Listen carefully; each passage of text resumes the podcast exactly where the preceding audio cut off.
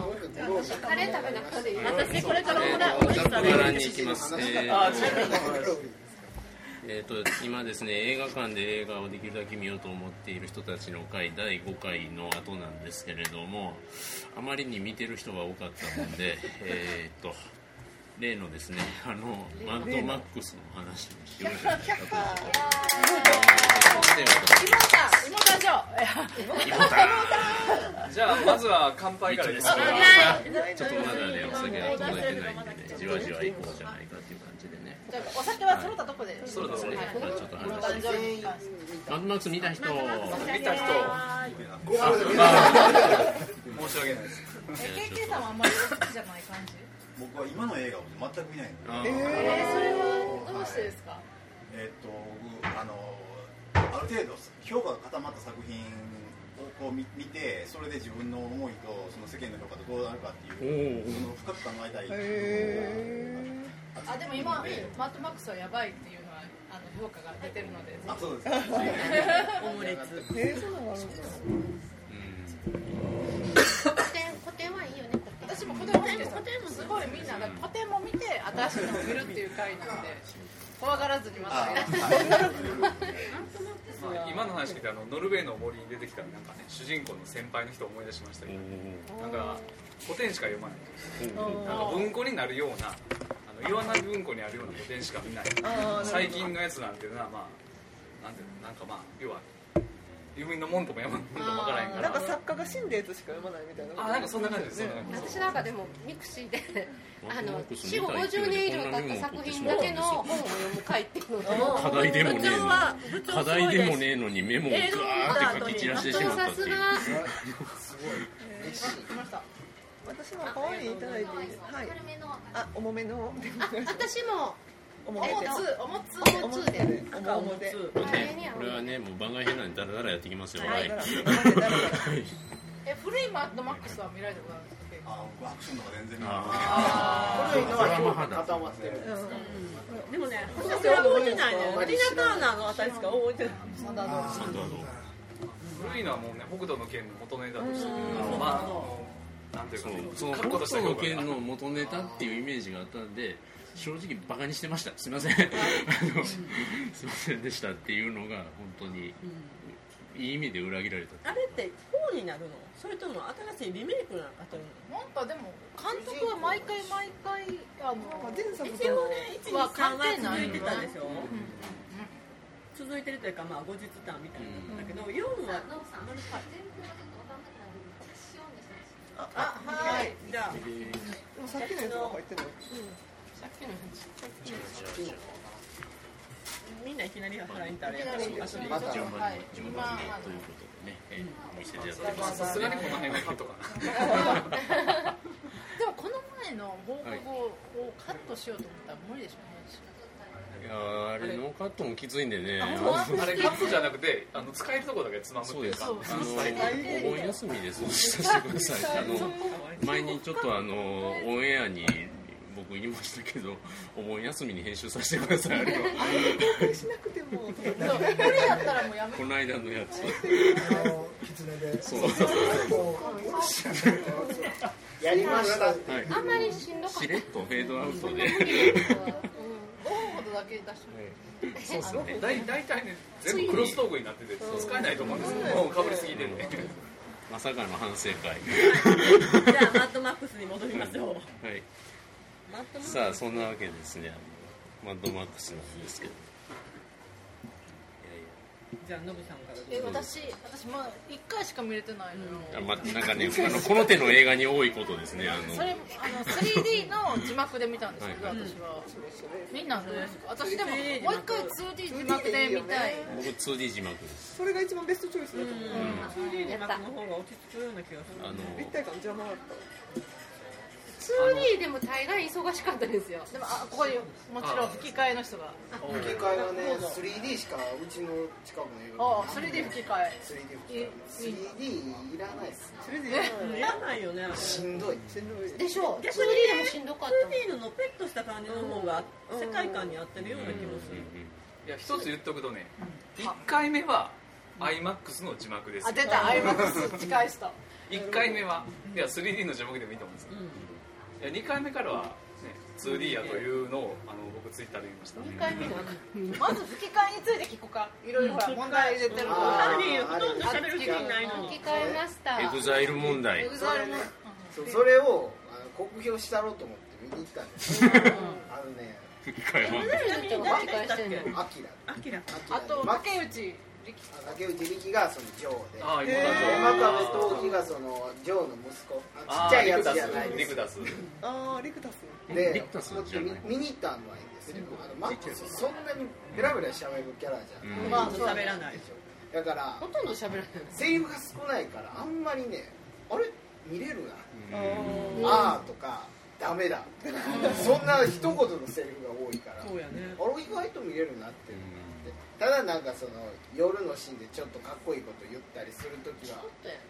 なんかあんまり響かないなってでまあそこは残念でしたけどおおむねあの思ってたよりひどくなかった大と御思う所の声優さんももちろん出てはるんあとです出かてましたよあのバーヤバーやあ一言あ二言ぐらいのおばあさん軍団いやああアとマかゾいネやスそのっちもそうですけどそれ以外女王の妻のあもあなるほどうほんと二言ぐらいしかしジョーはあんな人そうそうない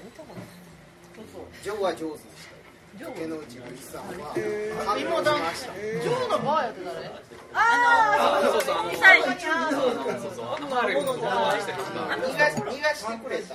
でもねそうですジョーを一個だけ見直したのは逃がしたのにあの本妻は殺さなかったよねあのおばおばさんねちょっと残ってましたもんねもうめなそうやのにでもシャロンストーンは誰がやってたのシえャロンストーンじゃない何言ってるやろシャリーズゼロシャリーズゼロ女の人女の人シャーリー・セロンの吹き替えは誰がやって主役の女の人はあーあの人ねあんまり知らない声優たさん一応プロパーの人ですねプロパーのだから芸能人というかいやそういう違いま私すの人じゃなくてあの本業の方ピンクのだから悪役3人はもうかなりまあその竹竹内力さん以外は本業の方もちろんあの知る人ぞ知る後藤哲夫さんと千葉茂さんですけど千葉茂さんは有名ですけど武器将軍武器将軍青木将軍青木将軍か思わず僕はツイッターのアイコンにしてしまった武器将軍そうなんですあのね武器将軍最初ものすごいお気に入った声であの千葉さんには珍しく悪役悪役してたんですけど目つぶれた瞬間から千葉節がすごいえー、嘘それ聞きたいないやあのね武器将軍と人食い男爵っていう当てをした安瀬隆に万歳です安瀬隆が役名までつけてるかは分かんないんだけどしましたのでお金は後でめっちゃ似合ってるすごい似合ってるやんかっこいい似合ってる似合ってる重い方なんかワインをお願いしますあのマッドマックスについてどう思ってますマッドマあんまり飲んでたらパニクるでマッドマックス見た古いマッドマックス見たことないないんですあでもまたじゃあさようならはいさっき言ったいやいや、オーダーが分からなくなってんで、もう一回どうする私は思いやなんかか思えばなんか、思いやんか3つ。重い全部であと3つはい、えーということであ安全ですよ安瀬あ安瀬隆あの字幕がね今回安瀬隆さんっていう人あ今回のはいえっとあのー今回武器将軍人食い男爵っていう役があるんですけど、本当にただ役名決めてるかどうかちょっと定かじゃないんですけど、あのー武器将軍の方が バレットファーマーっていうんですよねあのえ言語版ではそこに武器商人と同じ音で武器将軍って当ててくるのは偉いなって思ったりとかしたんですけどどうですか翻訳を勉強してた人として素晴らしいと思うそこから必っ死ていううん、なんか、うん、北斗の剣の世界を忠実になぞってるんだなと今思うえっとあの「死の歌を歌わしてやるぜ」って言ってたのが僕将軍ですよね確かなんかサーチサーチライトつけてこうガーって追っかけてて、最初バンにバ散ったやろあー3人のなんでキャタピラやねんって思ったらちゃんと意味があったン意味があったっていうね自治体やったっていうじゃあ、お前本名は可愛い。あ、もう一個後でも。最後は描かれないはいありがとうすいませそうんなんかねいつの間にか会場しててあれえ殺された方はどっちなのえっとその人が殺されてるというかやっぱりあー三その上女かな神いなくなっもう一てつお前本名は可愛い。で、デリバリーで。キャッシュオンデリバリー。キャッション。キャッシあョンで後後でで後で自己申告でいいねって。はい。お飲んだの覚えといてねみんな。はいやめとくさっきの白ね飲み物知ってるよね。最初見てた時は大変なのでなんか変な白いやついっぱい出てくるしあ男臭いしもうあのお姉さんが出てこんだらどないしようかなお姉さん。お姉さん綺麗綺だっ麗たなお姉さん。ねああの抗議女たち言語版ではワイルですあ多分日本語やと妻たちとかあいや抗議女になってた字幕は、あこう見ようになってたねえ何を見るの子供を産む子供を子供を産むそんなダメだった今そうそうそう交尾っ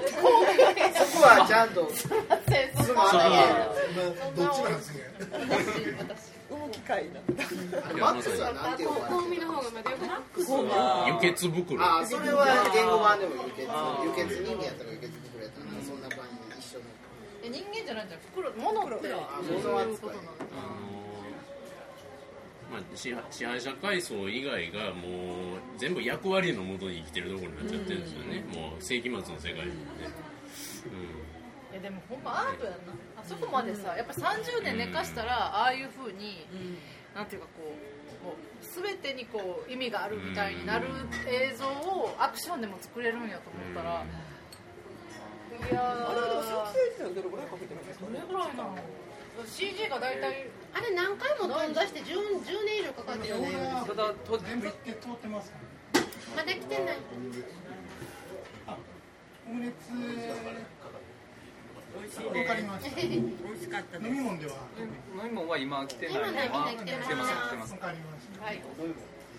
えっと今あ本当飲む前でフードが多分 10, 10年以上前からなんかあれは企画があって飛んだしてああしてこうしてみたいなでも話を聞いてだから脚本も作ってるからね監督自身がさそうやってすごいなんかアフリカでしたっけね、なんかで150日だかなんだかずっと撮ったって、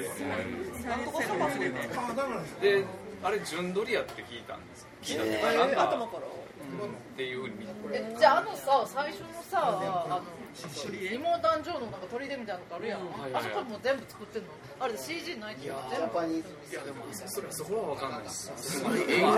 は CG 以上、あのなんか上からじゃあみんなじゃあ CG じゃあないそうとそうあれ見た後ほんまに水が飲みたくなりました、思い出しまし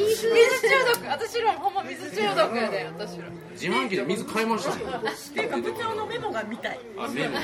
でもでも読んで食べてなかったですねどんなことを書いてるんですかは、でもあんだけ野菜作ってるからさ野菜まはとまってないですまあ、い食べやるもん日は、曜や日曜やああれ3日間かなんかあだからあの、ミルクずっと飲んだりあ、ミルクか母乳ここにあれ母乳のなんか搾乳シーンみたいなあれいりますいやいるあれはね、ないとあれあれあれ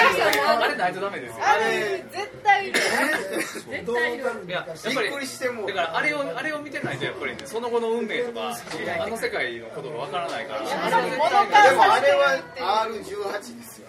やいやいやいやいや。 15じゃないですいや十分ですよ。えでも未成年男子が見たら結構答えるかもしれないですね違う意味で答えそうまなんかすトラウマトラウマ以来。トラウマ以はってあれ見せられてその後母乳飲むシーンうん。感じやすい未成年男子には見せない方がでも面白いなんか他の件つながりで言うと女王が騎馬大王のカップルを知ってる人なんだけど自分の息子いっぱい産ましてあああ、気まずく。あ愛そうそういうのに近いかなって愛を誘拐した一つですありがとうございでまもあの設定でね子供っていうのはどれぐらいの意味を持つのかなっていうのが結構気になってあの奥さんを取り戻そうとして奥さんっていうかまあ奴隷ですけどなんていうか取り戻して五体満足な子供っていうのががめちゃめちゃあの時そうな代んですよでだからあはれを取り出してあれが無事に生まれてたらどういう運命をたどる予定だったんですか芋誕生の後継者ですよそのままあのあのちっちゃい兄貴とでかい兄貴を追い越してもう後継者ですちっちゃい兄貴は頭がいいからあれあのあの状態に生かされてるで大きい兄貴は頭が弱いんだ頭はいやいやでも頭が働ける働けるなんかいやアホです認知障害かなんかって思ってるなんか障害兄貴妹誕生の兄貴二人ともなんかちっちゃい方がお兄ちゃんちっちゃい方最後まで生き残りましただってリッタスねあのニュークスが「ミツネスミ」言うたらうー「リクタース」外ではあの俺も言うって斎藤史郎さんハグリああ合う合うわかるうんあの人はもう唯一無二な感じハグリッドあれじゃないハリーポッターみたいのハリー・ポッターでハグリッドの声をハグ当リてッたド人のがもののけ姫とかに、まあ、聞いたら忘れないそこにも感動してたんですけどちょっとしか出てこないえ部長的にはどこが一番燃えたんですか萌えポイント萌えポイント萌えいポインやドゥーフワゴンでしょあえっとギターギターあーギターいやねあのねあいあや人あれ憎いのがねギターとかもうすでになってんですよ BGM としてあこれあのそういう作曲なんやなって思うわけじゃないですかで大ドラムがダンダンダンダンあこれはよくある戦のドラムだって思ったらカメラが回り込んでほんまにギター弾いてたみたいな最高じゃないですかそうってねであれがただ派手なだけじゃなくて演出にもちゃんと生きてるんですよねあの音が近づいてきているああ敵の脅威が近づいてきているっていうのがそのまま如実に分かるようになってるあれはね映画館であと最高ですねでもあれって今最近ほらサウンドデモとかって結構あの感じを出してるんだでも古来からなんかやっぱり鼓舞するためのこう音楽っていうのはやっぱりすごい伝統的にあったっていう感じでですよねロード・オブ・ザ・リングとかでもね太鼓やってるやつはいますもんね敵に特に敵方は太鼓叩くっていうのが結構よくあるあそうかでき満足 感いくつか勢力が出てきたんですよねジョー以外にもなんかいましたあのあのあの谷のところのなんかなねんか山なんだって鬼っぽい人たち鬼っぽいバイクの人たちちょっともののけ姫とそのナウシカとか、もののけ姫とか、あのラピュタとかが結構、砂嵐はラピュタやみたいな。いや、私、ああ、もののけなのかな、それ一番ナウシカやな、ストーリーがすごいナウシカじゃないですか。それはなんかツイッターでも話題になんかマッドマックス見て北斗の剣と一緒やんって突っ込んだ人がいてマッドマックスの方が先やからみたいなこういう応酬なそっちは似合ってる似合ってる。似合ってるようにさ北斗の剣が一緒なんやんっていう話なんです北斗の剣はもうあくまでもマッチョマッチョ世界だけを描いてたけどね女はもう飾りでしかなかったし多分ワンツースリーがそんな世界やったんちゃうかなああなんですね今回だから女性がすごいいますって言ってたけど、まあ、ティナ・ターナーっていう別あれなんだけどでも基本男の世界でも私的にはやっぱり見どころはその女が活躍するところだったんですけどやっぱりその今時のアクションで話に説得力を持たせようとしたらもうもはや女に活躍させないことにはもうその説得力は担保できないんじゃないかなと思うんですよねだあかんなら綺麗なお姉ちゃんそうなんですよでもそういう意味ではすごいなんかやっぱりよくそういう意味でもやっぱよくできてると思いましたねあのトランスフォーマー3出てた子よかったっすねああのね巧妙なリーダーとあのあの妊娠してたそう名前がなんか名前難しかったですねフレンディード最初に死ぬ人あああの人が死ぬのがあっけないんだよあの感じがいやでもいいあすごいいやでもねあのねあのこのこのこのサマップのことでみんなそうそうそうよしって思った瞬間に次えっていうまさか死ぬとあはれがほんま素晴らしいんだよ彼女がヒロインだと思そうそう彼女は残ると思うあれ赤ちゃんいるわねそう赤ちゃんってだってすらも殺すみたいな希望の象徴じゃないですか赤ちゃんお腹の中で赤ちゃんきっと彼女は最後まで守られるそうそうそうえって感じちょっとショックしも動かないまあでも父親があれやからなでも妹の方は良かったねいやあのなんかあの宗教観とかもさそうそうそうそうそうほんでやっぱりこうリーダー自らこうやっぱり活躍するところがやっぱり素晴らしいなっていうかなんかこそうね自分も一緒そうなんですよ本部で居座って指示出すんじゃなくて自分の本があっておじいちゃんやのにそうなんか活躍するのがねあとあのじゃんやっぱりそうそうそうあれそれを考えるとジョーがまだ前線に出てるか分かるんですけど、人食い男爵まで前線に出る必要性はないじゃんなんであいつまで出てるいやそこはもうやっぱり水持ってるやつ強いのよお前も来いって言われたら断れんのよあの足で役割がないでしょでなんか一人で三幹部のうちなんか唯一なんか格好悪い最後は俺まあ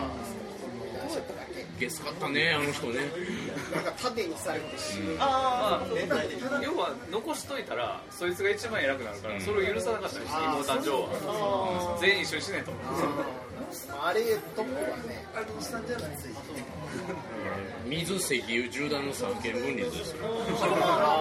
るほどーやっぱりそこに愛を持ち込んだ初情報の中で分かれへんけどでマックスはやっぱり最後去っちゃうんだよねなるんねまた次の街それなんか一番かっこいい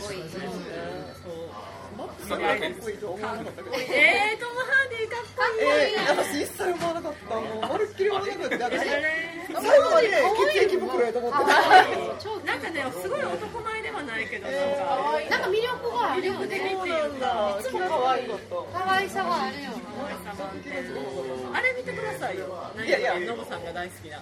えー、っとあの禁止法時代ぐらいのなんとかかんとかなんとか友情バージニアあバージニアまあまあまあ好きバージニアねバージニア欲望のバージニアトム・ハーディは裏切りのサーカスですあそうそう私もラビングサーカスのトムハイデが超ディーンのトム・ハーディもすごいいいからねたみんな熱いなんかトム・ハーディね主演作をちょっと控えてるっていう今多いよそういうね聞いてる他もあるよねなんか今度ギャングのやつやりますね一人二役であのあっちのアメリカの方の予告編見たらちょっと面白そうなんかマフィアの兄弟の役で一人二役ダでやダークナイト・ライジングのベインの全然分かれへんあれはね全然わからなかったびっくりし DVD で見たしこれ誰なのかなと思っていやだってこんな体こういう感じでしたよなんかこうベインってでここずーっとマスクしてるでトム・ハーディのキュートな唇が出てこなかった唇も気がつかなかったね口口キュートや口いいよねセクシーというかキュートというかマスクでこもってる感じは怖かったですけどねあマのス声クはが多いよねっていうかダークナイトがあるからなんかそのイメージでうん可愛い可愛いよね会ってみてないえ何回か見てるんですかいや一回だけですでももう一回見なくっちゃって今思う意味が分かんない私もう一見回見ててわかわかんんなないいでですすよねよねなんかほんま一発でなんか理解した気になるやりたいあ人のね話けどはす気ご持くちいいからもう一回わ見かたりいやすいから最初ねいやああそうか世あ界のまだ世界に慣れないままあれがバタバタマックス感が分かってやられてえーってなってるディテールはやっぱめっりちゃすんなり入ってたんだけどいやストーリーはもちろんなんでいや世界観とかもあーだ生かきてら帰ってくるだけだからほリテラシー合ってたんか なリテラシーが高いんだと思うこの件を先に知ってるからか下敷きがもうあのなんかなんか上ごとみたいなあの記憶たどった声みたいなんで説明するじゃないですかあの記憶の声は何聖域のあれはねあーまあそこら辺なんなんなんだねそれまでになんかいろいろあって奥さんとかを亡くして誰かを救えなかった人なのねこの人はそれをまだ削ってるのね全然言われてないねんけどそれが123につながるのかなと思ってんけどでもそれはオチにはなってなかったですね別にだからあのアメコミと一緒でちょっとテイストとかだけ全部共有してて全部はへっついてないっていうかそういう作り方なのかなっていでうも2はないよねトム・ハーディ的にえ3まで作るんでしょあ作るのなんか三部作作るつもりはハあるーディやんのうんトム・ハーディがどうでもトム・ハいーデやィトム・ハーディでしょそらこれから3つはあと2つだかはらシャーリーズ・セロンはもう出ないもん出ないそうですねもう出あせないでのあのす街は終わって次の街を行こうかトム・ハーディが終わりやからでもあれ監督も70違ったとかなんですよねすごいですね若々しいですねねねインタビューとか読りしますけどねいやー、本当見てよ、そうさん、なんでい見やないいやだから見よう思って AK さんも見たら絶対見るべきやと思う今の映画館で見なかったらつまんない映画やし、ぜひあのご覧の方シャーリードセロン綺麗っすよあのえー、あ砂ののと骨だらけになこっても綺麗し。サイちゃんが言うとったもんな歓喜あだからリリアンが言うとったもん歓喜ないからノンストップ映画あそうそうそうキュキュキュっていうかそれなんもうなんか今日ああるるんですやんなよ。今日はありましたよ。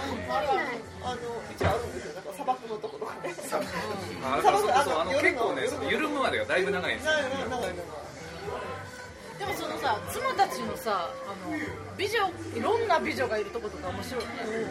かあのあのも5人のあうのかぶさってない比べるのはその美女かなんかいろいろ見たい。ろんな人種いるな一人だアスけナのさ誰好き誰好きあれあ赤毛のあの中ではあーいやあの人名前がわかんないですけどえあのニュークスをあのあの白い白い白い男の子をなんかいやあれじゃないあれじゃんあのなんか金髪っぽい髪でプレインビットじゃないジョニーさんやつあの逆目ヤギ役目で入るあのなんかあんまり目立たんかったようあの種持ってるおばあちゃんと仲良かったもんなあそうそうそうそうあ一緒やわ 俺一緒やわブラジールあブラですジねル、でも名前覚えるうねんあいつがいっちゃん強いっすよ多分これから先あそれはそれは一番頭いいっすよあの人多分映画で撮って役柄の名前覚えるでもこの先の世界で活躍しそうな雰囲気は。あの種をねどこで巻くか問題これからあの子と不良さで別れそうな気がするあー残念ながら誰が好きって俺を好きになってくれる人ってでも私が好きなのは女子じゃないですけど、あのフィリオサが最初のほらあのでっかいトラックで行くやんトラックじゃないっていうの、えーあの棒タンク棒タンクで行くやんかあのとこになんかあーってやってくるおっさんおっさんあの言われてくるあのおっさんよくないあのあの服が良かったですねそうあキース・リチャーズに似てる人ですよね途中で死んじゃうけどあの人が私すっごいあのだからなんか体あののあれでしょあのあなたを信じてますっていうそうそうそう感じでしょそうそうあのあの人どめうしっちゃま好すきかそうそうそうそうそう役名わかんないけど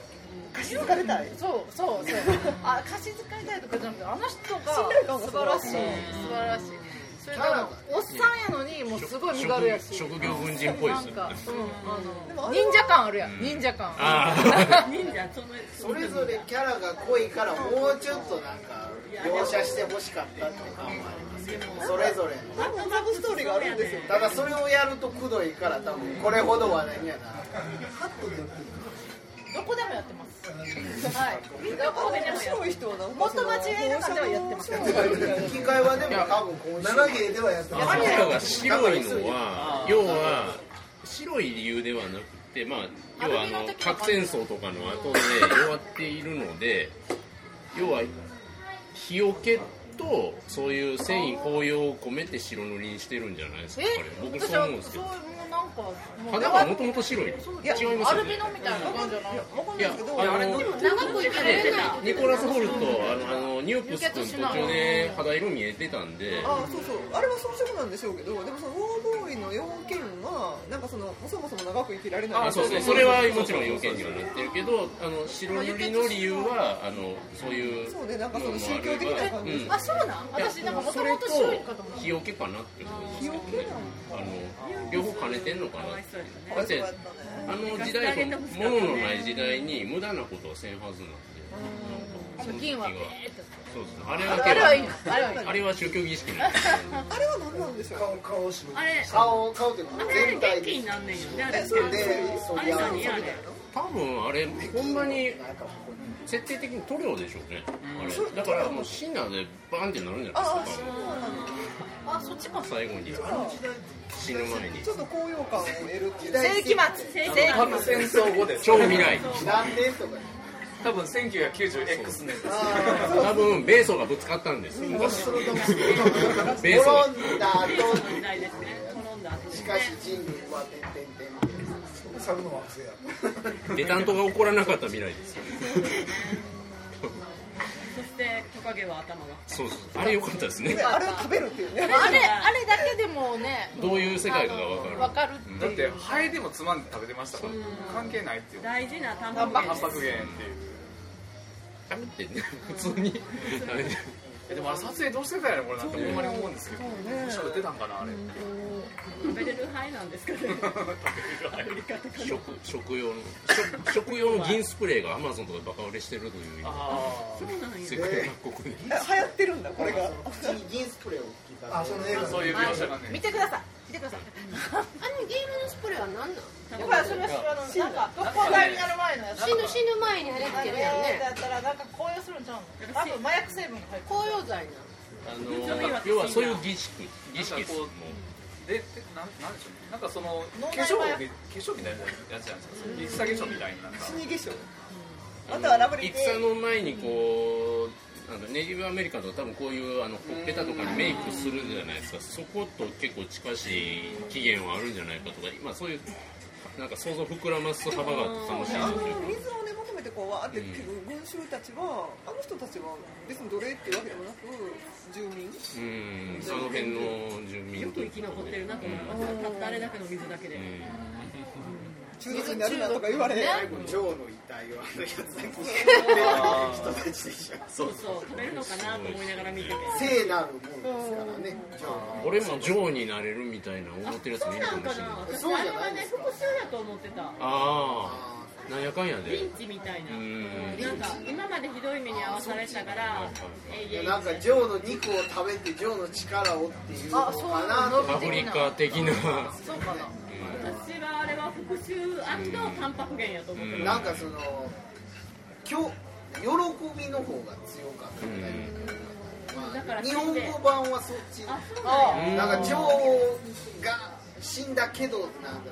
10称える感あがたえる感があるんやえそうじゃなか言ったよ言語で見てたらねかなりねあの復讐というかねみんな喜んリでベたン感ジじって感じやった死んだじゃあそっちやったでもなんかそのウォーボーイはすごいなんかその信仰を勝ち得てたのにその民衆からはやっぱりなんだかで言ってだって虐げられてジ憎ョまれーへの復讐だったらその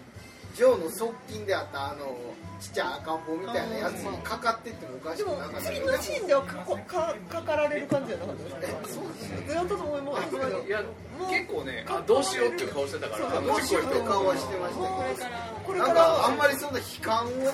かったえ本当虐殺が始まるあれ5秒前手の最後5秒前だったっていう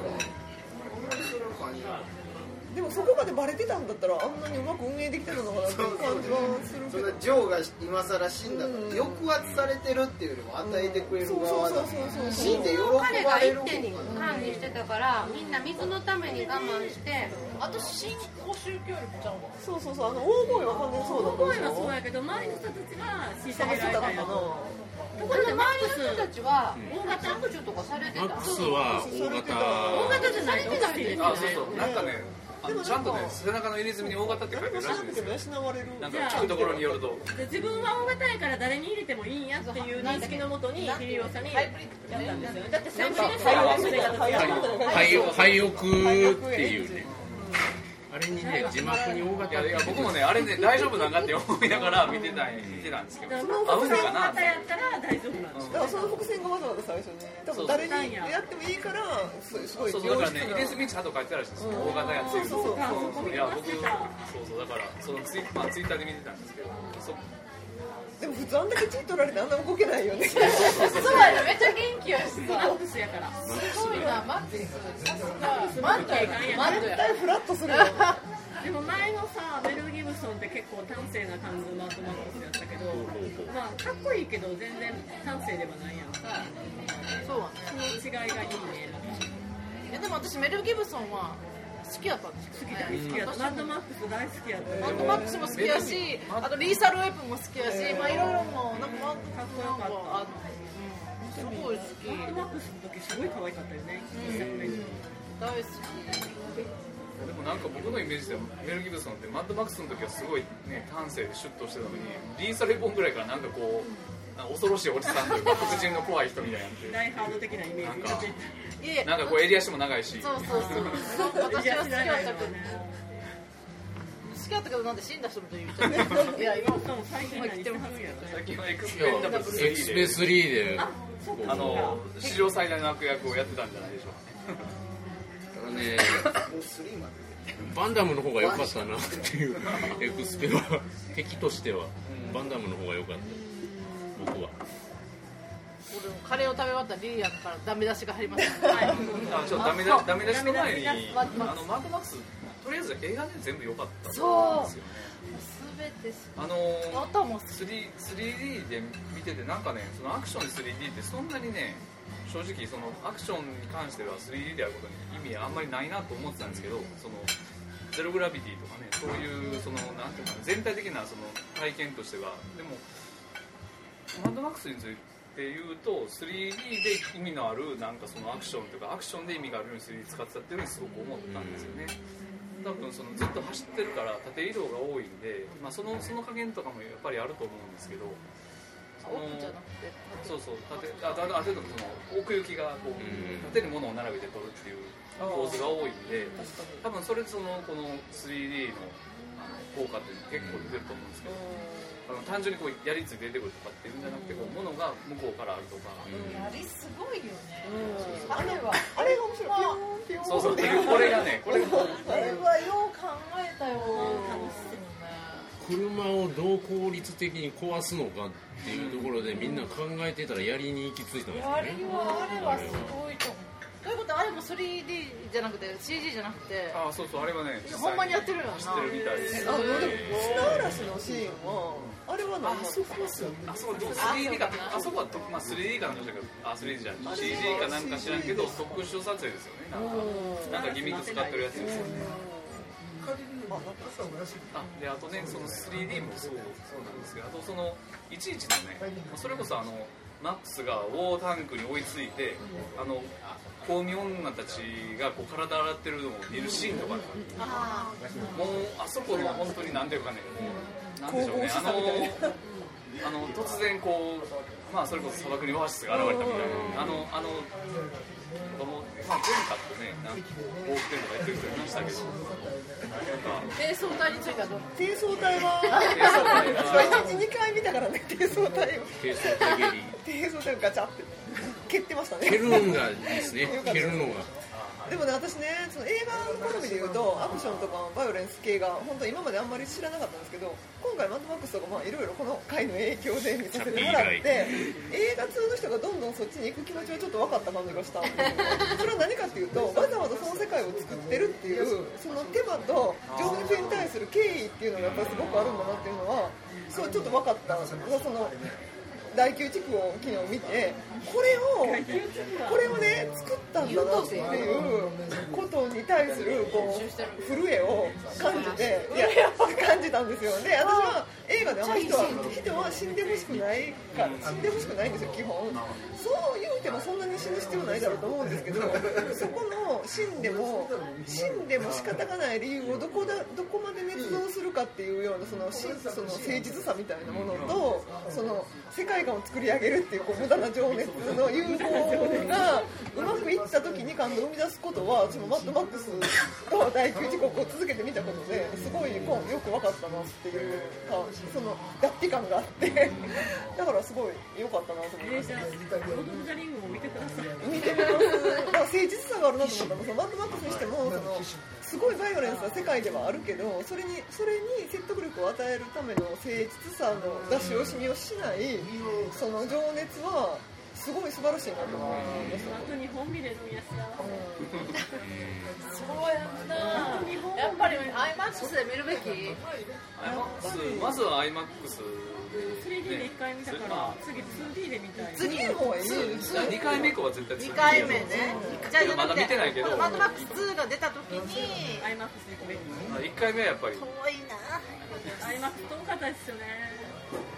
えっとこの辺からだとどこが一番近いんですか美濃遠すぎ行ったよね絶対今日ホビット3を見るのにね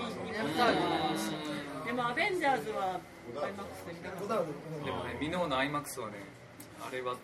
ハーフサイズっていう感じですよやっぱり郡山まで行かなあ IMAX かんでのあって IMAX であなのね郡山もっとでかいですえー、やっぱりじゃあ360度いやそうじゃない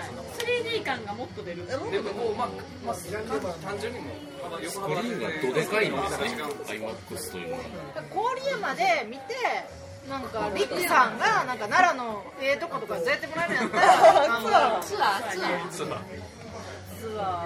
サントリーミュージアムを映画館にしてほしかったーほんまやなサントリーミュージアムなんであの本当のリアルはねえどっか買ってくれんかったかな6割に作ったら6割作られる6割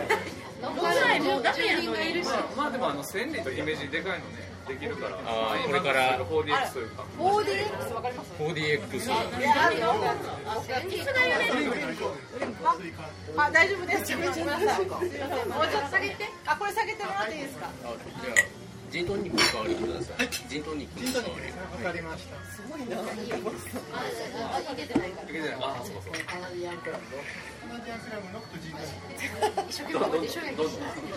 後でちゃんと後でちゃんと後でちゃんと 4DX はあれですよね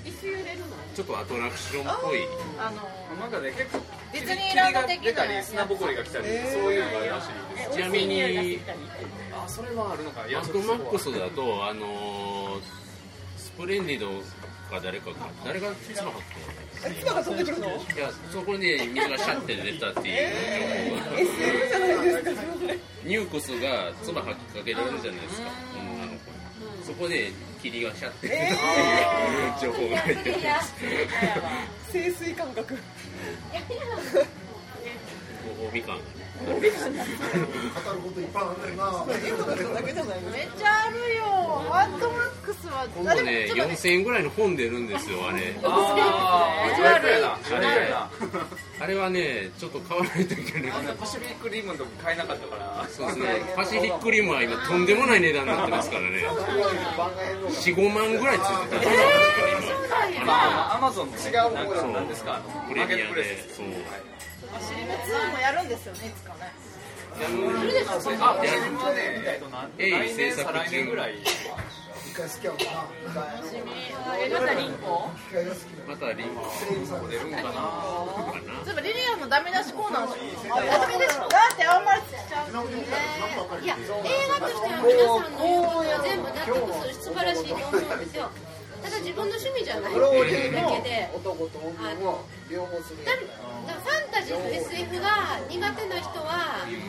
ファンタジーと SF が苦手であの北斗の剣とかああいう世界観が何この幼稚な世界観私か思わない人が見ると微妙かもしれないですよだけでそれが本当個人的な素敵なので映画としてはあのすごい面白いしいいとはは思いますただやっぱうまく説得力を作った後の妻がダメな映画いっぱいそれこそ名そうだから作とす言ごわくれよるくものできしてかんねんけどでもほらどんなにかっこよくてもヤンキーはヤンキーみたいなああのれヤンキーの最高峰昔の名作そうのそうそう中へではでももそう最高これかでもヤンキーが嫌いやったらやっぱり楽しめないみたいなそれだけのことなんで結局あれじゃんヤンキーと昔付き合ったことあるかないか問題がごめんないある私もあるからさいやでもねマッドマックスはねヤンキーじゃなくてあれはねパンクスですよあパンパンでですっていうのはちょスっキとンヘッ言いドたでいすかからなねスキンヘッドですからねちょいそれは言いたいかなだからさモヒカンはね今回モヒカンどうかな今回出てない人なかったねボーボーイズといえばモヒカンだではその放射能の後の世界とかで全部入れきまあれ過ない去の未来にしろ近未来にしろ何らかの未来っていう世界やのにあのそのパンクスっていうか私の思う普通の素直な未来世界っていうのはどんどんどんどん物事がシンプルで合理的になっていくはずやのになんか車も人もむちゃくちゃゴテゴテしてて不必要な飾りをすごいいっぱいつけてるじゃないですかでこう意味なくじゃらじゃら鎖をつけてる感じあの本当に意味なくそういうじゃらじゃらが全然入れないあの本当個人的な好みの問題でそれがもう全然あの英語聞ける人だから納得まだがい違かなくうてミネーターいけるんちゃうはい見に行ったらああはいはいターミネーターの方がまだいけると思う私はなんでその近未来であんなドクロとかそれを説得力を出すために核戦争が盛り上がったでも核戦争の後でね何かチーズがいただくだからバカしか残ってないのみたいな残ってないというよりは力を誇りすることでしかいやだからあそこはね文明が行われてるから要はその古代社会というか部族社会に戻ってるんですよ孤独社会なんですよねでその妹今回の妹誕生に関しては逆に大昔戻ったらいいんちゃうんっていう確信犯でやってると思うんですよそれでコントロールしてますよねその辺がなんかね気持ち悪いとかなんかこうなんかおすすめは意味がわからないテテどもはてペてットどもペットペットどどももフードシュルシュルって一番上にあってはいどれがねフードチーズあチーズふわふわふわあれって美味しかったよカレでーもも美味なしいかったねけどもうないねそう機械で使う上がる前に予約しじゃあそろそろ締めてアベンジャーズ機械はアベンジャーいいよこのまま語ってアベン2ジャーズの話聞きたい本わ立てでいきましょうかアベンジャーズ見てますか見てないアベンジャーズシリーズ見てる人はーいシリーズ全般で語ろうあのアベンジャーズはねあのとりあえず iTunes でレンタルはして振ないり落とされるヒロさん聞いてますかさあなんで今回だったらアベンジャーズアベンジャーズの話するよそれも違アベンジャーズは見ましょうみんなノブさんマイティーソーしか見てへんのアベンジャーズしか私ねなんかう多いあの今回そう良かったですねそうよかったかっこいいいや祖母の人祖母の人誰クリスのラッシュラのッシュラッシュの人は超最近リアムが間違われて怒られあのす危ごく険が悪かったっていうニュースすごくなんがか抱かれたい気分あ彼を見たらそうはいいのよえな何ヘムズワースでしたっけクリスクリスクリスはもう素敵もうラッシュなんか今日の男と女はなんかラッシュ見たからなんでモテへんのとか思ってレイさんがあ今回の序盤の打ち上げシーン良かったですねうんあそうあの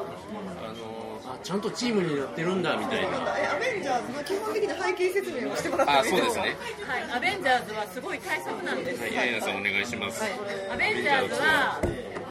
映画としてはバックグラウンドとしては4つはい、えーと、まあ、マーベルっていうアメコミのレーベルがありまして、出版社がありまして、そこの、えーと代表作の、あの主役として主役たちが全員出ているという映画なんで、まあ、なんだろう、日本で例えると、あの大甲子園マジンガーとデビルマンと、あのゴレンジャーが全員出てるみたいな、そういう仮面ライダーも出ているみたいな話なんですけれども、まあ、あのアイアンマン、えーハルク、あのおえー大きい巨人の人ですね、あとマイティー・ソーっていう、まあ、雷神様ですと、あと、そうですね、あのアメリカ、あのキャプテンアメリカ、キャプテンアメリカ、あのっていうあのアメリカのちょっと強い昔二次大戦の頃からまあ分け合って生きている超人っていう。まあ、この4人がメインになっていえそてれもともとはアニメそれぞれがアニメあの漫画でそれの実写映画それぞれ単体でやってたんですけれどもそれが全部合流してアベンジャーズというチームを作って、えー外の宇宙の敵に立ち向かうという話アイアンマンは3本マイティー・ソーはすでに2本あえーとキャプテンアメリカも2本ハルク1本、はい、いあと単独作があるっていう単独作があってアベンジャーズが2本あ、そうだ、あ、そうだ、それで、アベンジャーズ自体も、もう今回三本目。あ2本目です、今回が2本目、なのであと全部で3本残ってるんですかねそう ですね、あと全部で3本残ってて一応全部なんとなくつながってるからなんとなく見ないとダメなんですよそうなんですよね、あのだから皆さんに勧めるときに、どれを削ればいいかな、どれを削ればみんな分かってくれるだろうと思ったんですけど、あハルクはね、あの人が変わっちゃいましたから。私ハルクは見てないですエイアンさん的には、どういうルートで入っていったの。あそう私はそこが気になるどれからやる私マイティー・ソーからかもああマイティー・ソーを見て比較的地味なやつかななんかかっこいいなと思ってで見てたらマイティー・ソーその時はまだ一本しかなくてこれ続き見たいと思ったけどその時がアベンジャーズがあるって聞いてでアベンジャーズ見ようと思ったら見ようと思った瞬間にアイアンマンって何ってなって仕方がないからアイアンマンシリーズを見てなんかアベンジャーズが見たかったんだけど予想のためにアイアンマン見たらこれはこれはこれで面白いと思ってでアメリカじゃえキャプテンアメリカも見たら面白くってでもこの緑の巨人はいらんなと思ってハルクはやめてえ、でも、王王道はるんでしょそのそういうなんか王道はみんな見てるえーそうですね、あの残念ながらちょっとハルクだけちょっと講習が良くなくてですね、あのいっぺんあのやり直されたぐらいなので、まあ、今回も3回ぐらいありました2回2回だけえっとね、ハルクっていうアン・リーがやった映画が先にあったんですけども、まあ、これはコケにこけたので、あのインクレディブル・ハルクでエドワード・ノートンがやりました、これあの、バードマンの時に話をしたかと思うんですけれども、あの脚本もエドワード・ノートンがいじったっていう逸話があるんですけども、なぜか降りてしまったということで、今はマーク・ラファローやってる。でもお二人いたよねオーストラリアの俳優で上位に出たのもやってたのがえっとね、ハルク先にやってたそのあのインクレディブルが使わないのハルクはあのあの人マーベル社いやあのあのと人ですあの DC 社はだからラスッセールパークロマンウととかかバッいやいやいやあのねあれのミュンヘンの人なんですよそうそうミュンヘンのミュンヘンの人まあだから今回のアベンジャーズはマーベル社トロイのあトロイ元の々兄ちちょっゃんとで知すってるマーベル社と DC 社っていう二大アメコミエリック・バナーあれ違うそれじゃエリックだなそうイノス・バナーっていうね役名とすごい名前が似てるっていうね向こうそそれ好きなのがやってたんですけどそれが残念ながらこけてしまったあれもなかなか好きなんですけどね、まあ、地味でしたまあ戦隊ものとか仮面ライダーとかをやってるんですけど特撮はそうそうアベンジャーズはね、そのアメコメ映画全部見るのが面倒くさくて避けてたんですけど、なんか、この間、なんか集まってたら、アベンジャーズとアイアンマンのなんか、なんかを見とけば大丈夫みたいな話いや最近そう見ないとダメですよだってそうマイティー・ソー2は見ないとねでもそうのワンを見てないとロキが出てくる意味がわからないじゃないあーでも、まあ、今回の今回のエイジ・オブ・ウルフを見ようとすればロキいらんかもそうですねなんかマイキー・ソーのソーの義理の弟がアロベーンリジャーーズでもワンあって飛躍なのん知で事すでよすよえ、それがロキいやなんそかれ手がないアベンジャーズの悪役はロキやったんですよ悪役はブレがあったら原作も最初のアベンジャーズの正義時のロ味キなん方ですよはブレた後強くでもそのロキ役がそれが今大ブブレイレクたくないトム・ヒドルソンというですけどそれだからそれを見てたいからブレてない空いてますそうですいませんなんかすごいツイートしたのそれバットマンでいうジョーカー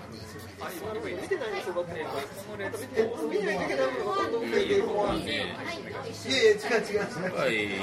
覚今回えとるなんかねあのシビル王につなげる気満々だなという終わり方ではあったんですけどっていう映画でアメリカは何でもいけるかなキャ19歳でウイスキープテンアメリカは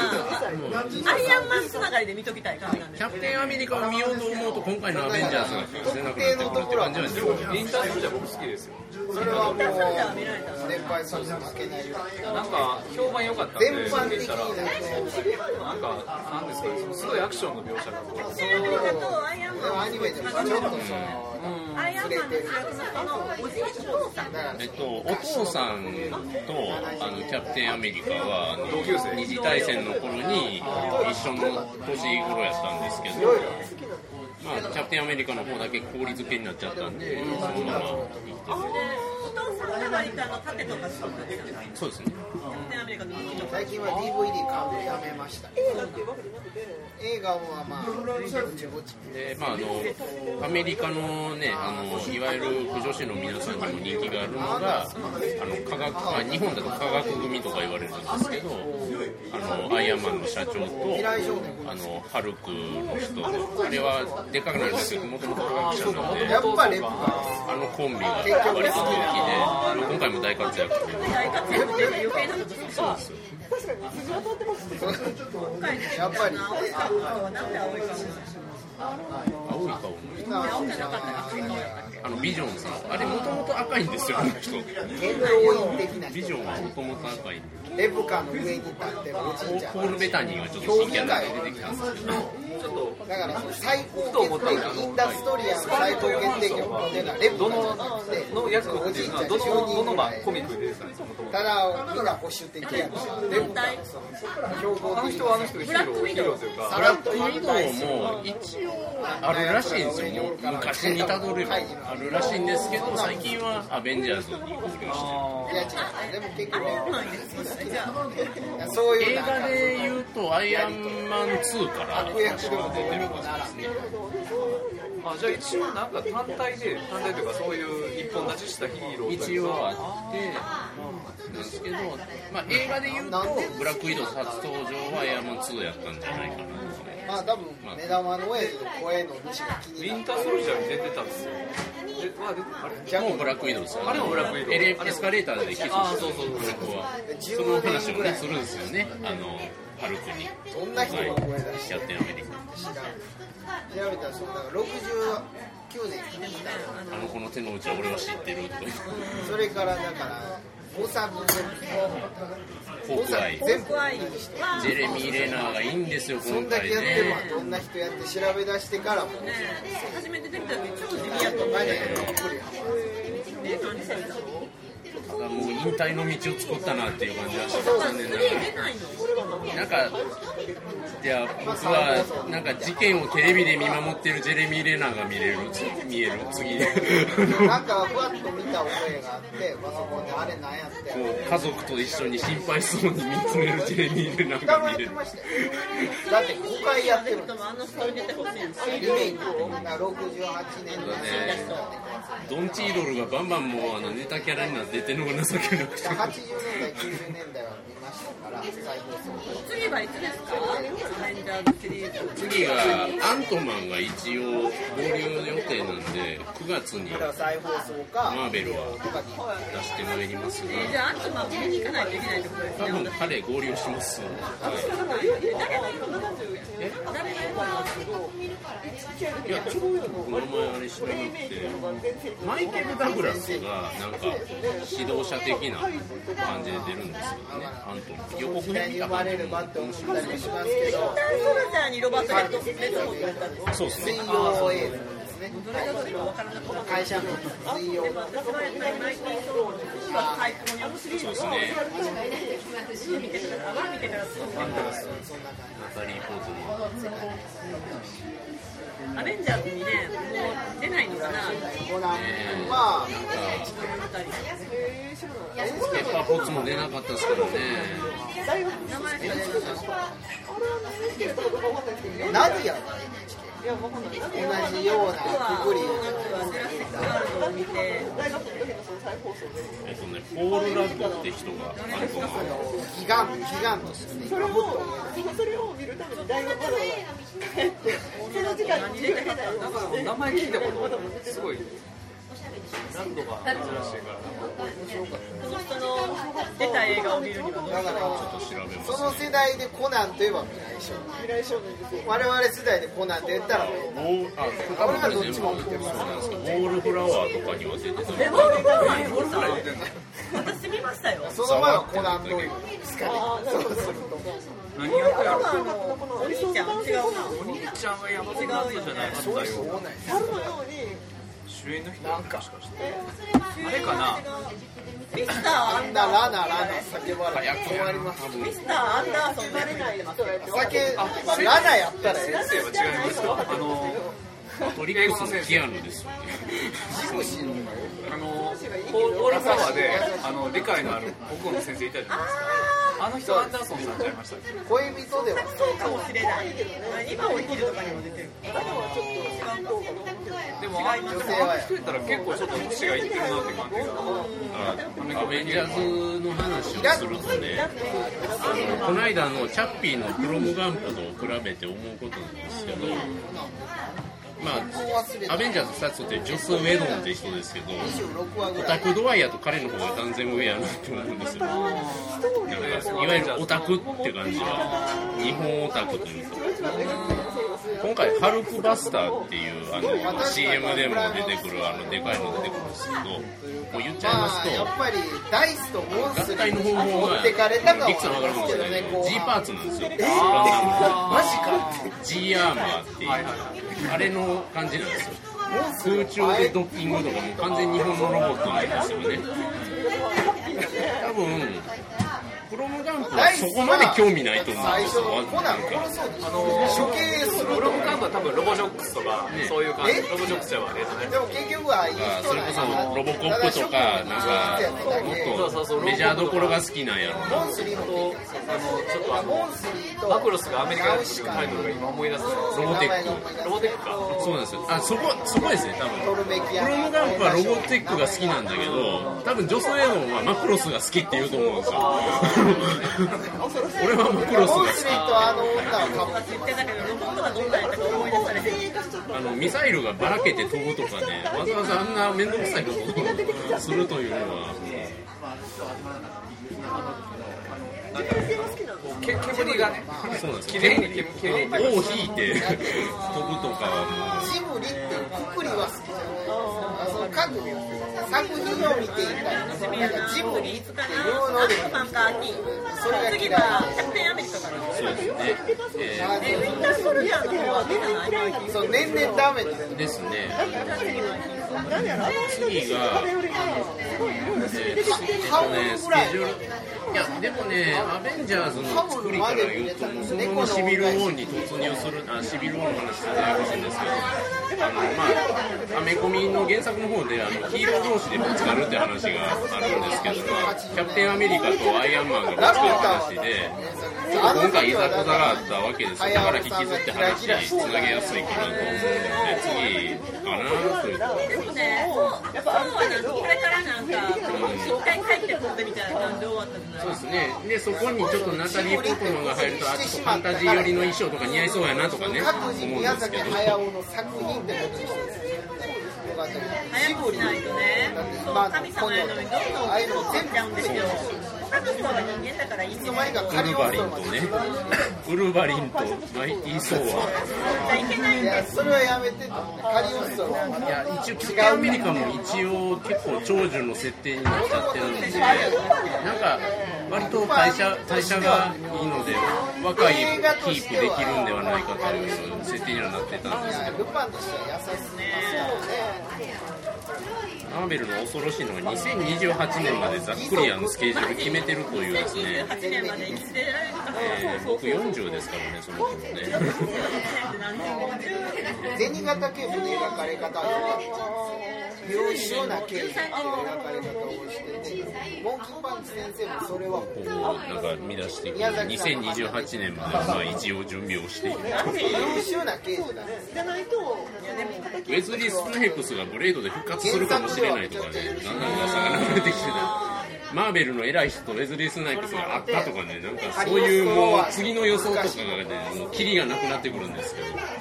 ここで旧作でルパン三世絡みます多分絡みますドクター・ストレンジの主演が決まっているゼロ回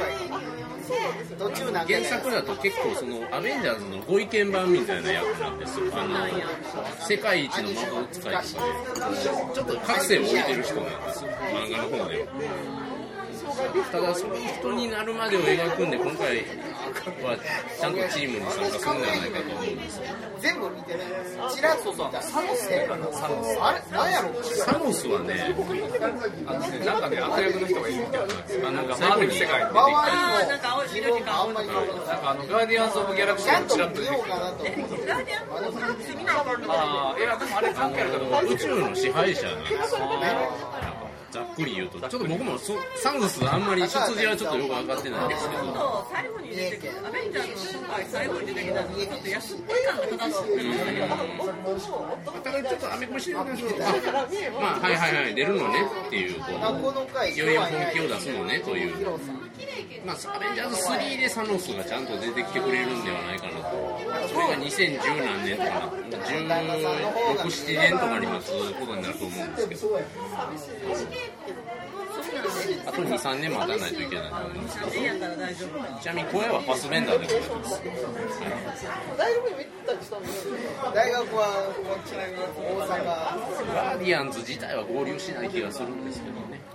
なんか阪だって下の方最初の最後見てない松坂市の伊勢のあたいりや、ファンタスティック4-1は、学べることじゃないですけど、娯楽作として普通に面白いですよ、あれは。1、でも高畑さあんの 2, 2までしか出てないです。まではい、今度今度3つ目です、市川も映画は。あ、4人なんで。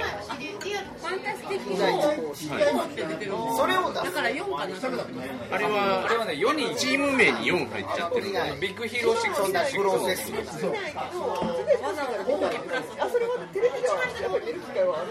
じゃないですか。見たことないのはないんです僕はヒューマントーチがね、アフリカ系の人なので、ちょっとびっくりしてるんですけど、というのが、あの、インビジブルウーマンってあの、お姉ちゃん1人だけいますけど、あの人が兄弟っていう設定なんですよ、もうこのテレビやんとどう感じ養子とか何だろうとか言ったのそうだからそこはあの星星を見てとどめにな人種を揃えておかないといけなかったはずやのにっていううんなんか謎っていう感じのなんですけどちなみにキャプテンアメリカやってる彼があの前のやつではヒューマントーチをやって結ま構しいろんな人やるからた、はい、お姉ちゃんがジェシこカの辺のアやったら片岡千恵さんからですよこれ見たいんですけどどうも見るか出てらないよごめんキャプテンアメリカ一生懸命調べてあの彼の丸坊主姿が見つです前のあのファンタスティック4ではねキャプテンアメリカって優等生すぎてあんまり見てて楽しくないお行儀があのあの何やったかな戻ってくるランゲージ術なんですかね、あの言語だと。言葉は悪いぞみたいな、今回、ランゲージ術って言ってて、古い人なんだ。1945、42、3年で記憶止まってるんだよ、あの人。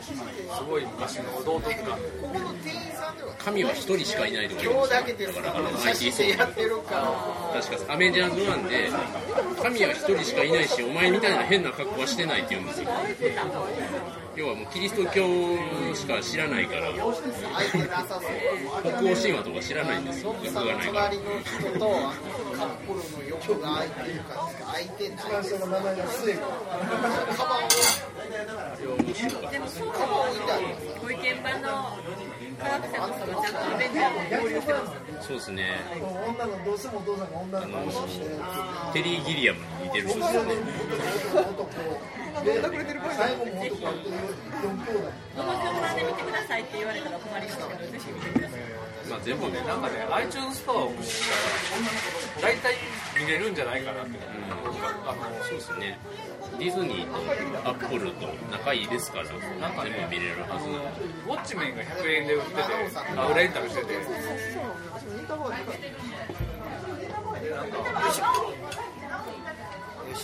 アベンジャーズの話終わりましたなんかちょっと締まりかけてるんですけど。ほんならいいアベンジャーズ見てないあらああ、でワン途中まで見て見るのやめちゃってえわけわからんいえあ、そうか、わからんか、あれやけど。やまあお酒をたらふく飲んだ後あれ一作目ね、アイアンマン2までは見てた方がいいですかね。どっちかというとバットマンとかの方が好きなのレあンジャーズよ りもーダークナイトの話するえダークナイト見てないんですさあっきリクさんにも話したんですけど DVD 購入してそのままシュワちゃんの話するじゃあ。ターミネーターのそう話ならできミスター・ブリーズの話はブ大リ丈夫。ーズよりあのペンギンの方あ、リターンズよかった。バードマンの時見たけどね。見てないリターンズよかった。あ、見てないですか、いや、もうなんていうか、ダークナイトしか見てないあんなダンスは基本というか、ほら、ね、ティム・バートンとかね、あんなに口から汚らしい黒い液吐くやつ初めて見ましたねえーってキャットウーマンよかったです。キャットマンよかったあれのキャットウーマン、ハルベリーと違って。つまみであのバットマンリターンズっていうゲームがうん俺それは見リターンズの時のキャットウーマンは、西島彩香じゃなんか黒人の女優やえっとね、リターンズの時あのハルベリーはね、もっと後です、そうなんですよ。あの、ラジー賞取ったやつ。だからあの市長にビルから突き落とされた後ですよえーっていやお前悪いなバットマンの女ヴィランは死んで生き返るのが基本だから、まあ、あの人が基本を作ったんだけどユマ・サーマンも生き返るからバットマンのでも女ヴィランっつったらミシェル・ファイバーですキャットウーマンかジョーカーの嫁名前がちょっと違うあのジャック・ニコルソンですからねジョーカーはジャック・ニコルソンが出ますあれそれ見たかな私の中でどっちかっていうとジョーカーってアニメ版の方あ青岡武史だそうそうなんですよまああのもうなくなってちなみにアニメ前だとマーク・ハミルやからねそうマーク・ハミルルですねあれはだからジョーカーをやってもうジョーカーは青野武さんっていうこれがあるからまあ、気違いといえば青の武史いやあの笑い声できる人ちょっどこと出てこんかなって待っとるんですけど今の多分養成所通いには無理ですあのスピードのデニス・ホッパーの吹き替えの青の武史やっぱり頭おかしいおっさんは青の武史が吹き替えるっていうのはだから青野武さんの吹き替えで有名なのはあれですよホームアローンあの泥棒の片方青のたけしって宇宙戦艦ヤマトでさなんかサンドささんサンドさんですこのおじいちゃんっていうのが、まあ、あの世間一般あのでも2代目ですからそうそうそう1代目はもう声優ブームを作り上げた富山圭さんあ俺俺の昔ね住んでた近所の喫茶店の親戚あの人だったらしい宮山圭さんの親戚の喫茶店にええすげえもうそんな知り合いが欲しかったこのおじいさんは最初古代進がやってその時あ沢田さんがやった旦那さんから古代あす げえそうそうですそうかだからで島今田は B シロップさがんが今はシロヤマット出てたもんプゼータのシロップとか知らんよ俺島田ビンさんといえばあのあれ、えー、とあれもザブングルのジロアンスっておー言われてもでもあの人も大概頭のおかしいおっさんの声ですけど頭おかしいというかぶっ飛んでるというあのハイテンション系ですからね島田さんは千葉千葉さんと同じ千葉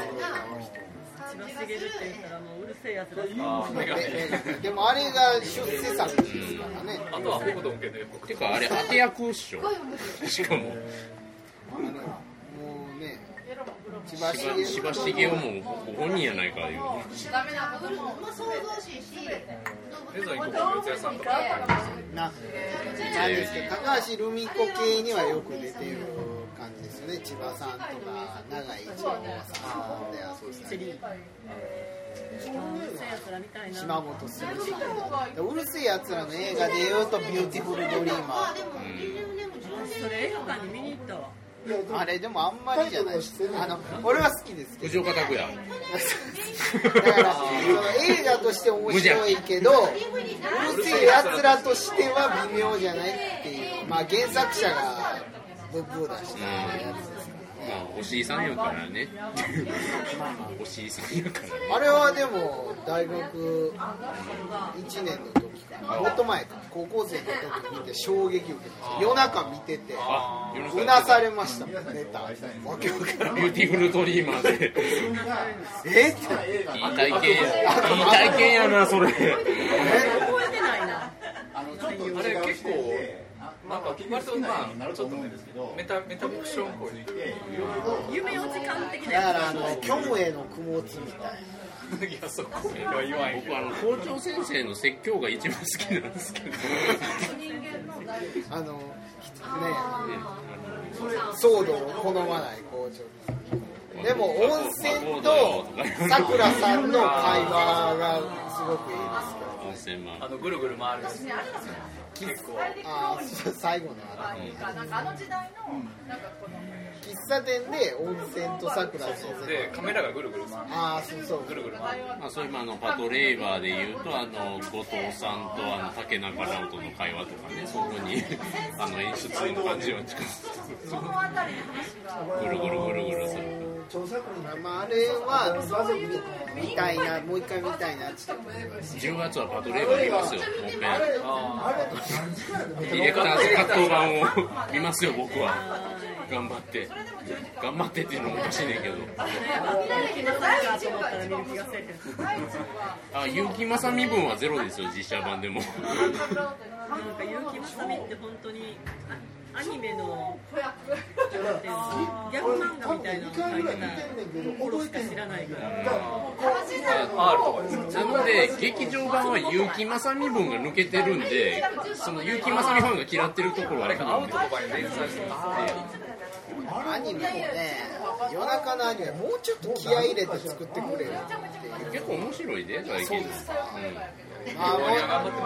今うん、見てるからさ見見ようって思うのは牛尾とトラユーフォニアム見てくれ頼むからユーフォニあの吹奏楽のやつも終わっあたんだけど響け UFO にいるんですかなんか俺吹奏楽部だったんで、うん友達が結構見てるっていうのをツイッターで言ってて結局見なかった吹奏楽部がどんどんあのあの古傷を痛められるアニメっていう今見とんのはほんまに牛尾とトラとランポ来た本当来た始まったんですよあの乱歩没後50周年記念って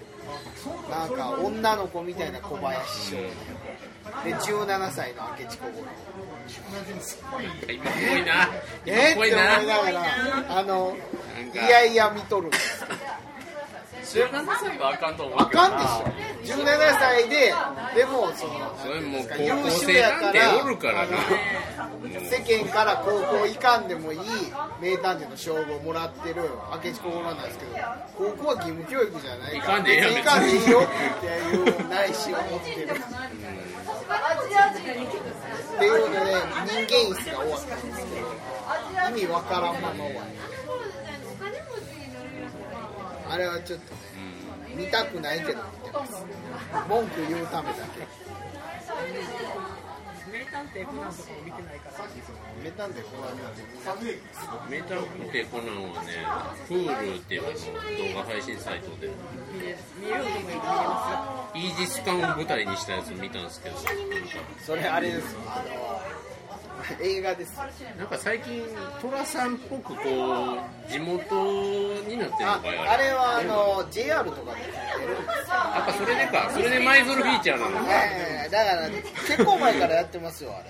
れやたらなんか岡山でもやりましたしコンピラでもやりま面白かったんがあの大阪にテロリストが逃げてくるみたいな話でど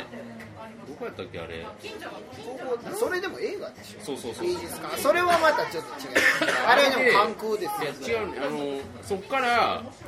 中之島あたりのあ京阪使ったんやなと思あってそうそうそうあー京阪自京分に阪使ったあ京阪あの中之島線使ったのねみたいなあの絶海のプライベートアイっていうあこいつ京橋で乗り換えおったんやなみたいなそれはあのあれですよ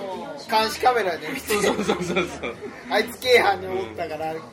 映画全然関係ない話になったけどさ関空行ったやろって言ってで関空で追い詰めろっていう話す。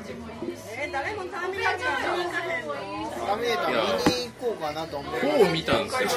このタイミングあマジですか私もごうめん大な好さいきですちょよっ。とあんまりもう大好きでした。ってあれですか女の子出てくるやつですか女の子のターミネーター出てくるやいや3ですそれ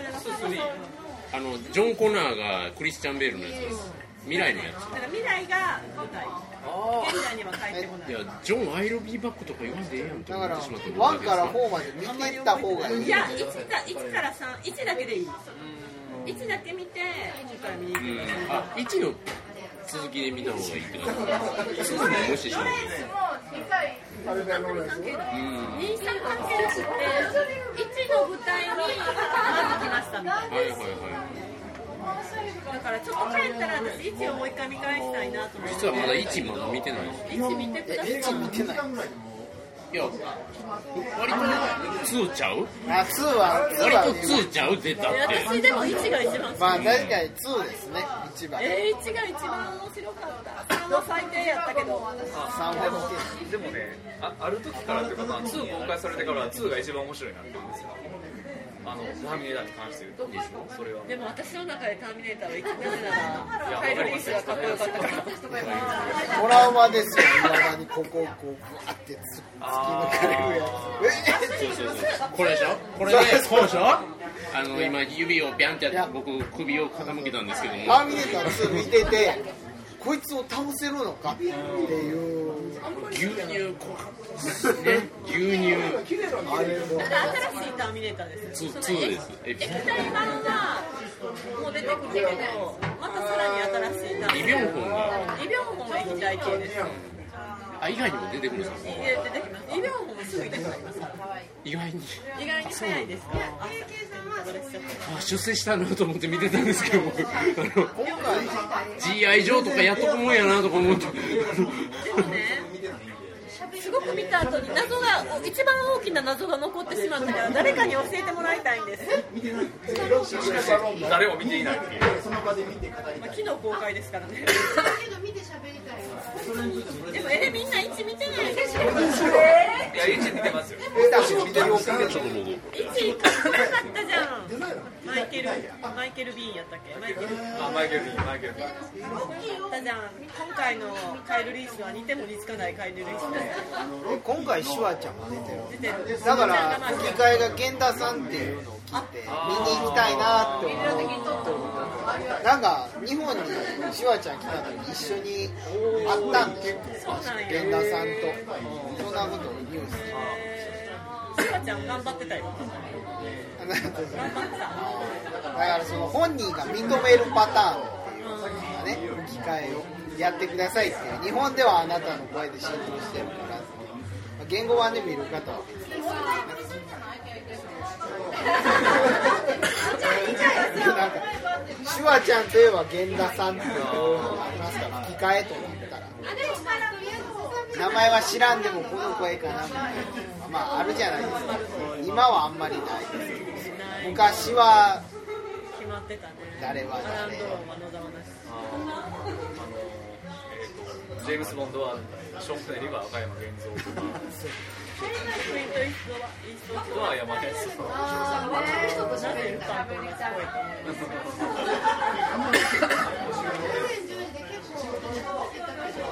それのまだまだどどっっちちもも存存命してる珍しいパターンですよねまだいける泡泡泡の人ここへ来て泡を食べた人がいたの早く見てみんな遊びです見ればチャイルド44も良かったですから見てくださいすごい超面白かっ去年と違ってね、今僕仕事が結構ね、た忙しいですか時間を奈良奈良から映画見に行くとなかなか、え奈良の映画館よえーと川島伊蔵、さすがさすがロストー俗っぽいけどリアル鬼ごっこ私の女子道を見てくそのだシオさいンのそのシオンの方女ね子高生がトリンドルの方ねそうだからあのあれやろ、原作を読まずに撮ったと言われてる、だ読かまない方が面白いんじゃないかみたいな、らそのあの読ん読んだ僕が言うんで読まなくてもいいけど、うん、映画撮る人がそれを言うのはどうかと思うと思って僕やっぱあのおっさん嫌いって思ったなんかそのちょっとねあの女性どう自し身ようは僕嫌いって聞かせられない思ですったけ瞬間どそそられるもんですよ女子高生同士女子高生があのキャットファイト的なやつやねキャットファイト的な、あのただ女性同士のスペースそこにあんまりそのなんていうの芸能人感を持ち込んでほしくないからトリンドルとか篠田麻里子を主演に置いてほしくはない見たことなえいじようゃなああの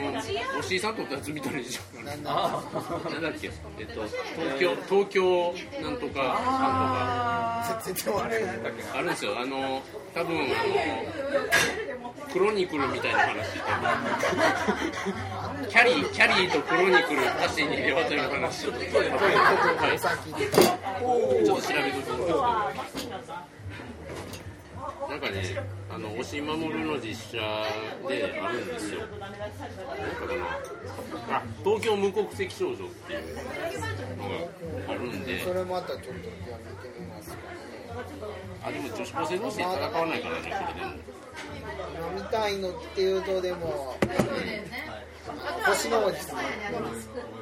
ニューヨークへ行く。そうそうそうあれのだからおじいさんの吹き替え誰かなと思ったんですよ個人的には大木民生さん希望ことまだちなみにね、ターミネーター2で言うと、それを持ってる DVD 変わってまして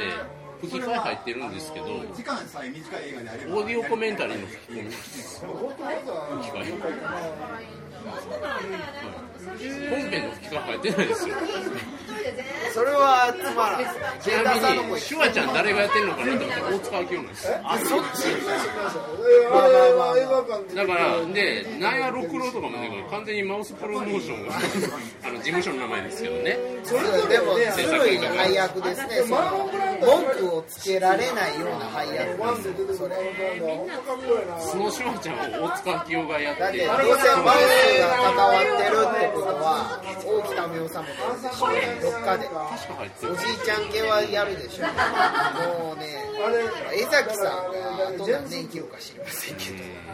江崎さんのパワーがすごいですからね声優がさんは知らない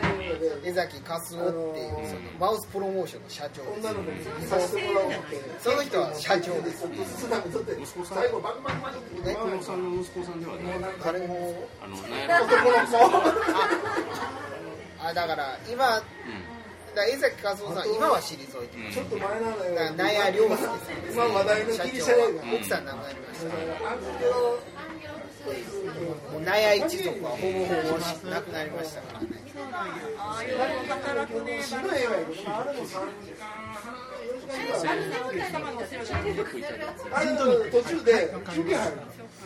納屋五郎さんが亡くなってで六郎さんの奥さんの三江さんが亡くなって六郎さんも去年ですねだか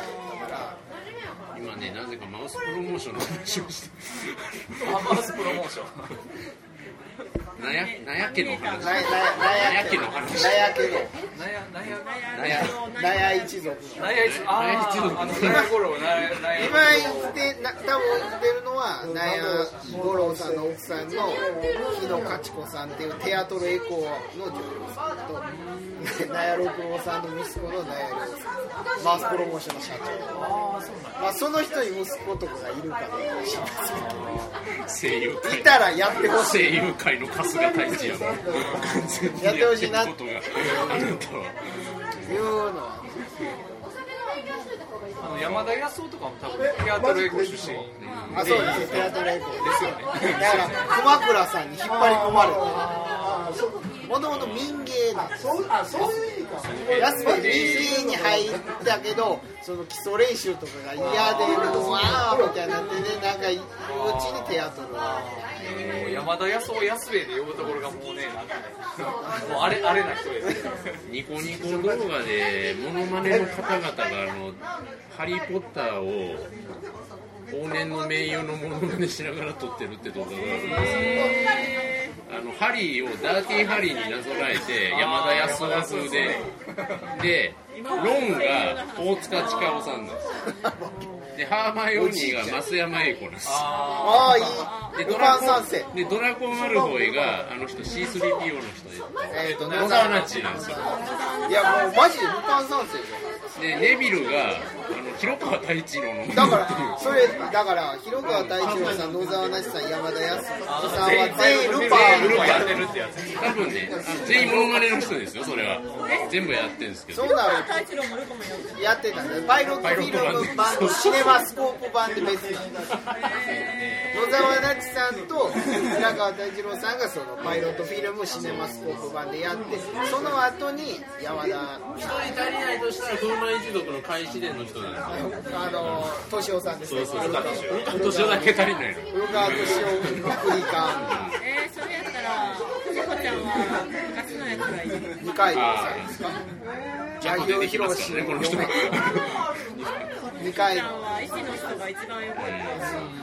そうだから初代は二階堂さんですでその前のそのシネマスコープとパイロットフィルムは松山英子だから初代という意味ではやっぱり松山ちょっとねぶりっ子すぎて嫌やああの年を追うごとにぶりっこいなもう近年聞いてられないぐらい石川五右衛門も息があだから近尾さんですねそう漫画さんがいてでわーっと盛り上がってこの人は牧雄さんのごせいや彼のネタにそうだねどっちかっていうとね好きさんの方が長いですからもともと悪役ですからね、藤子ちゃんと付き合ってたんですよあの人あのねこの間やった藤子メインのやつはそのテイストを残してたんですよ藤子ちゃんって呼んでたんですよでも往年のテレビスペシャルはその路線を継いだのが藤子の奴隷になってましたから峰藤子というのになっちゅうその前のテレビスペシャルでは藤子にバイトで雇われる時給800円とか800円のもうあそんなん五右衛門じゃないコピーライターの今ね藤子ルパンのキャストを入れ替えて藤子の声が今お前深夜のマジで貴名重前がそうそう沢あ沢城ゆきっていうねこう若手のすごい才あの才能のある人もやってるんですけどただテイストがねあのやっぱりねどうしても増山英子テイストでこうずっとなってるのがちょっとねそれも残念というか寂しいというかでも見てない山田康夫さんが亡くなってからもう見てないよさんに関してはなん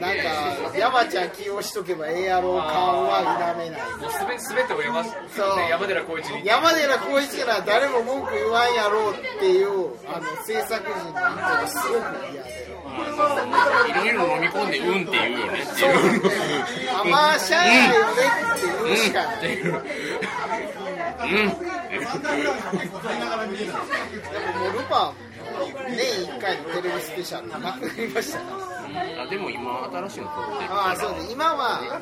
青ジャケットのイタリアとサンマリノを舞台にしたやつが10月ぐらいから青ジャケットえそれは映画公開ですいやいやテこレれビだシリーズから30年後1985年ぐらいにパート3やってでしょ今朝サンテレビで再放送してるあ今やってますかピンジャケットがピンク色そのうやピンピンクルパンあの次元の目がめっちゃ見えるだからそれ以来30年ぶりぐらい今はやらないのルパン小僧原作にあるああなんかあるらしいですね1話しか読んだことないけど摩耗京介つながりでいうとルパンの子供の話とかやってると思うんですけどルパン13世に自分の子孫が殺されたタイムマシンに気をつけろ初代